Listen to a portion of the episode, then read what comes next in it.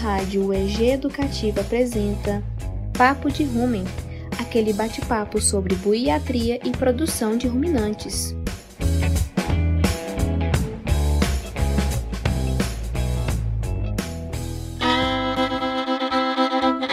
Pessoal, nesse quarto episódio vamos falar sobre hipocalcemia em vacas leiteiras. A intensificação produtiva da pecuária leiteira vem fazendo inúmeros benefícios tanto para as propriedades que se adequam ao sistema intensivo de produção, quanto ao consumidor que cada dia mais tem a qualidade de seu produto garantido. Porém, essa intensificação da produção aumentou também os casos de enfermidades, como a hipocalcemia. A hipocalcemia em vacas leiteiras, também denominada de paresia puerperal hipocalcêmica, febre do leite ou febre vitular, é uma doença metabólica que ocorre comumente no pós-parto em vacas adultas, sendo caracterizada por hipocalcemia, fraqueza muscular geral, colapso circulatório, tetania e depressão da consciência. A hipocalcemia ocorre devido à alta e intensa mobilização de cálcio da corrente sanguínea para a glândula mamária durante a produção e concentração do colostre do leite. No momento do parto, ocorre uma depressão dos níveis de cálcio ionizado nos fluidos teciduais, constituindo para um defeito bioquímico. Os sinais clínicos característicos da hipocalcemia são a inapetência, inibição da micção e defecação, paralisia flácida, excitação neural, convulsões, atonia ruminal, taquicardia, hipotemia, coma, podendo progredir para a morte caso não seja tratada a tempo hábil. As manifestações clínicas da hipocalcemia em bovinos podem ser divididas em três estágios. No primeiro estágio, pode se apresentar de forma subclínica ou moderada, em que o animal encontra-se em estação, porém atáxico, podendo demonstrar excitação e tetania. Já no segundo estágio, o animal encontra-se em decúbito external, podendo apresentar estase gastrointestinal e timpanismo ruminal.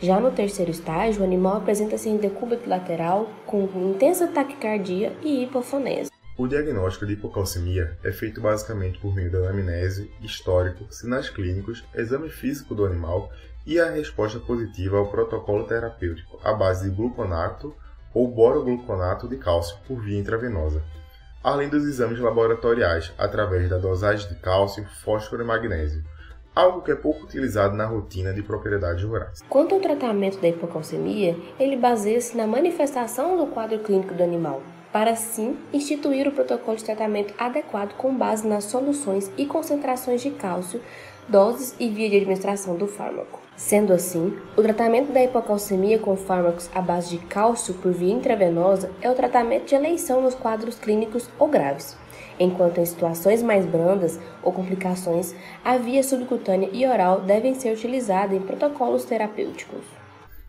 Para prevenir a hipocalcemia, é preciso realizar a formulação e adoção de dietas aniônicas no período de transição e a adição de vitamina D e seus metabólicos. As dietas com diferença cationiônica negativo, juntamente com a aferição de pH urinário, demonstram ser uma estratégia eficaz e menos onerosa na prevenção da doença. E aí, pessoal, gostaram do Ruminando de hoje? Mande suas dúvidas e sugestões para rádio.ueg.br com o tema Papo de Rumen. Nos acompanhe também pelo Instagram, arroba Papo de Rumen. Um abraço e até o próximo episódio.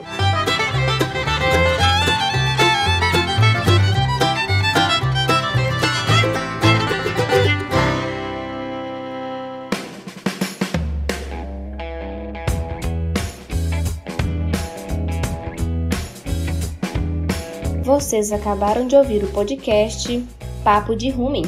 Esse podcast é uma produção da Rádio EG Educativa, coordenação de Radioteledifusão Marcelo Costa, coordenação da Rádio EG Educativa Thaís Oliveira, coordenação e direção do podcast Sandra Moraes, edição de áudio Larissa Correia, roteiro Larissa, Marcelo Isaac, Marcelo Reis, Maria Clara, Pedro Luiz e Rodrigo de Araújo. Produção: Cria Lábio UEG. Idealização: Sandra Moraes, Larissa Correia e Pedro Luiz.